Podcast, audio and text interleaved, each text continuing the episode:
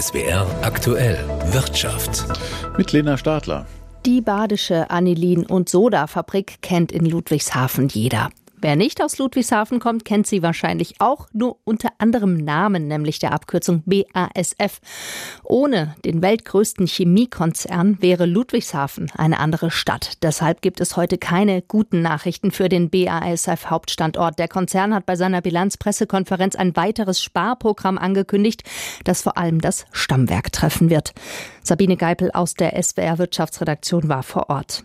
Es war die letzte Bilanzpressekonferenz für BASF-Chef Martin Brudermüller an der Spitze des weltgrößten Chemiekonzerns. Und er hatte keine guten Nachrichten zu verkünden. Die Situation ist ernst. Daher schließen wir explizit keine Maßnahmen aus. Mit dem weiteren Programm wird leider auch ein zusätzlicher Stellenabbau verbunden sein. Eine Milliarde Euro zusätzlich sollen bis 2026 an Kosten eingespart werden und das im Grunde ausschließlich am Stammsitz der BASF in Ludwigshafen. Denn der mit Abstand größte Standort des Unternehmens mit rund 39.000 Mitarbeitern läuft seit einigen Jahren schon nicht mehr profitabel. Weltweit hat die Nachfrage nach chemischen Produkten nachgelassen. Auf der anderen Seite belasten hohe Kosten die Geschäfte, erläutert Finanzvorstand Dirk Elvermann. Die Energie Energiekosten, wie wir sie jetzt sehen in Europa, die sind zwar nieder im Vergleich zu letztes Jahr, die sind aber strukturell deutlich höher, als wir sie vor dem Ukraine-Krieg hatten. Die sind vor allen Dingen relativ gesehen im Vergleich zu dem, was wir in den USA sehen, vier bis fünfmal höher. Das ist die neue Realität, an der wir nicht vorbeikommen. Das Unternehmen, generell die energieintensive chemische Industrie, muss umdenken. Welche Produkte kann sie angesichts dieser Rahmenbedingungen noch in Deutschland, in Europa herstellen? Wie lassen sich Prozesse durch Digitalisierung, künstliche Intelligenz effizienter machen?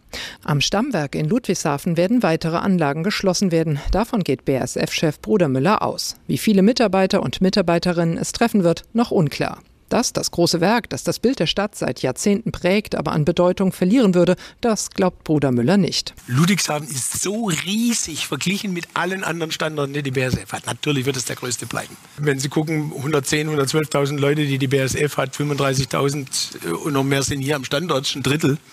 Ähm, deswegen, ich wiederhole es nochmal, eine profitable, langfristig wettbewerbsfähige BASF ohne einen profitablen, langfristig wettbewerbsfähigen Standort Ludwigshafen wird es nicht geben und alles weitere im Detail kommt. Im Detail, das heißt auch Gespräche mit der Belegschaft, mit dem Betriebsrat. Dieser sei heute Morgen um sieben die Spitze bereits gestern über die Pläne unterrichtet worden, so Betriebsratschef Sinischa Horvath. Das ist ein harter Schlag für uns.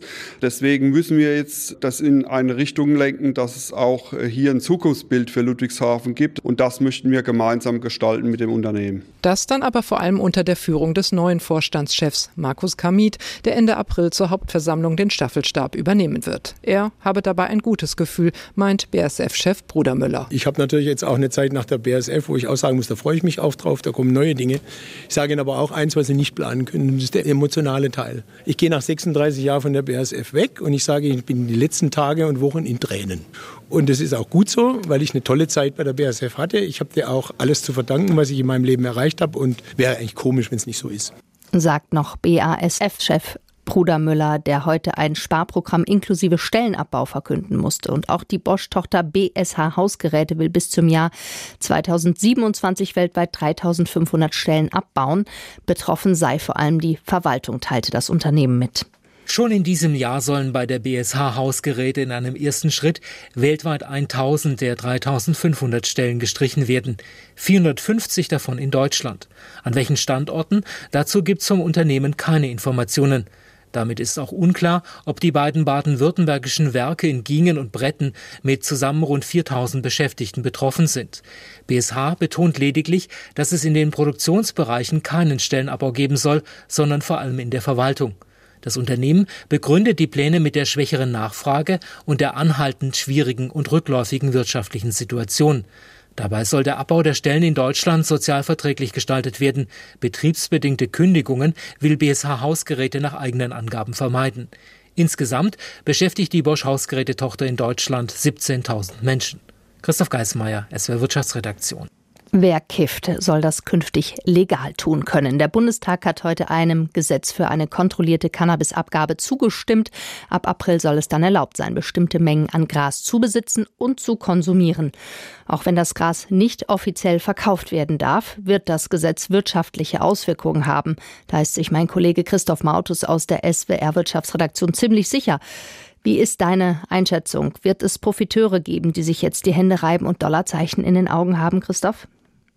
Ich glaube, die ganz großen Dollarzeichen kriegt jetzt erstmal keiner, denn das beschlossene Gesetz sieht ja erstmal auch nur den Eigenanbau und den Anbau nicht kommerziellen Clubs vor. Es wird also jetzt keine Coffeeshops geben, wo es irgendwie das Gras zu kaufen gibt, aber bestimmte Profiteure gibt es natürlich trotzdem, denn wenn jetzt tausende Menschen und Clubs anfangen wollen, legal Cannabis anzubauen, dann brauchen die auch das entsprechende Equipment dazu. Und das haben im Moment vor allem Baumärkte, von denen wollen aber gar viele gar nichts davon wissen oder nichts damit zu tun haben. Ich habe bei den großen Ketten auch nachgehört und eigentlich eigentlich alle waren da sehr defensiv und zurückhaltend. Nur Obi und Bauhaus prüfen mal das Potenzial und wollen gucken, ob sich eine Sortimentsanpassung lohnt. Tom zum Beispiel hat es kategorisch ausgeschlossen, dass sie ihr Sortiment auf Cannabisprodukte anpassen. Es gibt aber auch schon heute spezialisierte Anbieter für Anbauequipment, online wie auch offline. Und da kann man schon durchaus absehen, dass es einen kleinen Boom geben wird, wenn denn das Gesetz in seiner jetzigen Form so in Kraft tritt. Was zeichnet sich da denn ab? Wie groß ist der Markt in der Zeit von Anbietern, die solches professionelles Equipment anbieten? Der Markt ist in Deutschland noch relativ klein. Man hört auch aus der Branche, er ist tatsächlich in Deutschland wesentlich kleiner als zum Beispiel in England. Da wird wohl viermal so viel Geld mit äh, Cannabis-Anbauequipment umgesetzt wie in Deutschland aktuell. Auch da ist es noch verboten. Das heißt, der Markt hat durchaus noch einiges an Potenzial nach oben, denn die Zahl der Nutzer dürfte wohl nicht geringer sein als in UK. Es gibt eine gute Handvoll Online-Shops, die das in Deutschland machen und ein paar Geschäfte vor Ort. Eins davon zum Beispiel in Ettlingen bei Karlsruhe. Die haben zehn Angestellte fürs Geschäft und den Online-Shop und sind damit auch nach eigenen Angaben einer der größeren Anbieter. Also da ist noch Luft nach oben, würde ich sagen. Ich habe es eingangs schon erwähnt, Gras darf weiterhin nicht verkauft werden, zum Beispiel in Fachgeschäften. Das heißt, es wird trotzdem weiter einen Schwarzmarkt geben für Cannabis, oder sehe ich das falsch?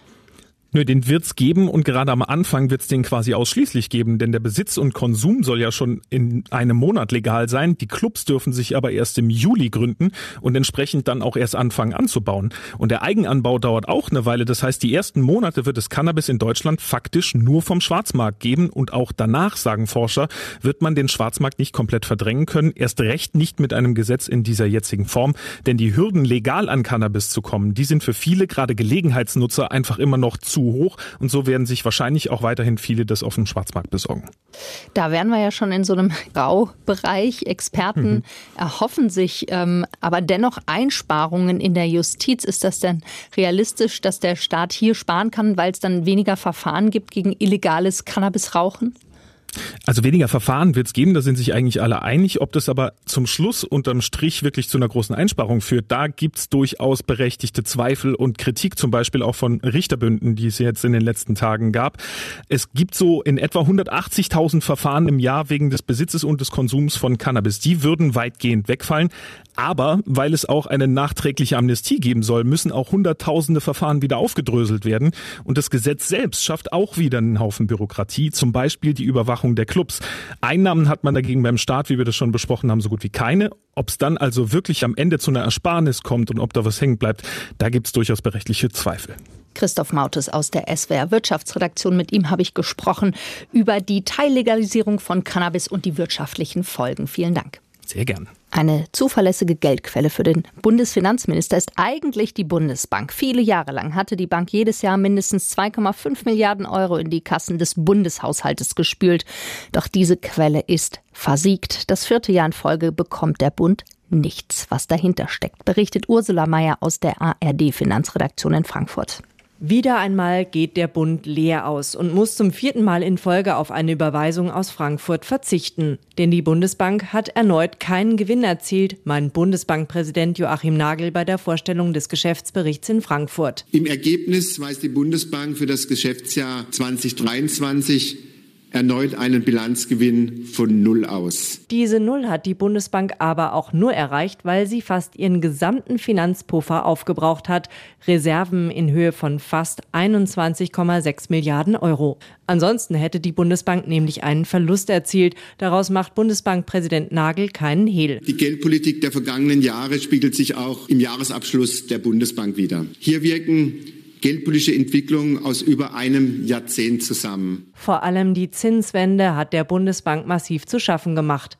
Wenn Geschäftsbanken ihr Geld dort anlegten, musste die Notenbank ihnen wieder höhere Zinsen zahlen. Auf der anderen Seite nahm die Bundesbank selbst weniger Geld ein, weil ihre Wertpapiere ihr kaum Zinsen einbrachten, gerade die Bundesanleihen. Und diese Probleme dürften die Bundesbank weiter beschäftigen, erklärt Nagel. Die finanziellen Belastungen dürften noch mehrere Jahre anhalten. Dabei ist ihr Umfang in hohem Maße ungewiss. Wir gehen jedoch davon aus, dass sie für das laufende Jahr erneut erheblich sein werden.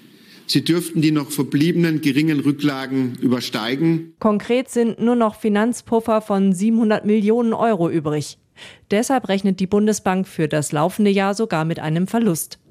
Das wäre an sich auch nicht völlig neu, betont Sabine Mauderer, Mitglied im Vorstand der Bundesbank. Das gab es bereits in den 1970er Jahren. Wie damals können die Bilanzverluste durch anschließende Gewinne ausgeglichen werden. Und Gewinne zu erzielen sei schließlich nicht das oberste Ziel einer Notenbank, sondern ihre Hauptaufgabe sei, für stabile Preise zu sorgen. Da sehe man sich mit einer Inflationsrate von aktuell 2,9 Prozent in Deutschland noch nicht ganz am Ziel, betont Bundesbankpräsident Joachim Nagel. Die Bundesbank wird weiterhin entschieden für Preisstabilität eintreten, auch wenn dies zu finanziellen Verlusten führt. Darüber hinaus sei die Bundesbank solide, könne solche finanziellen Belastungen tragen und ihre Aufgaben trotzdem weiter problemlos erfüllen.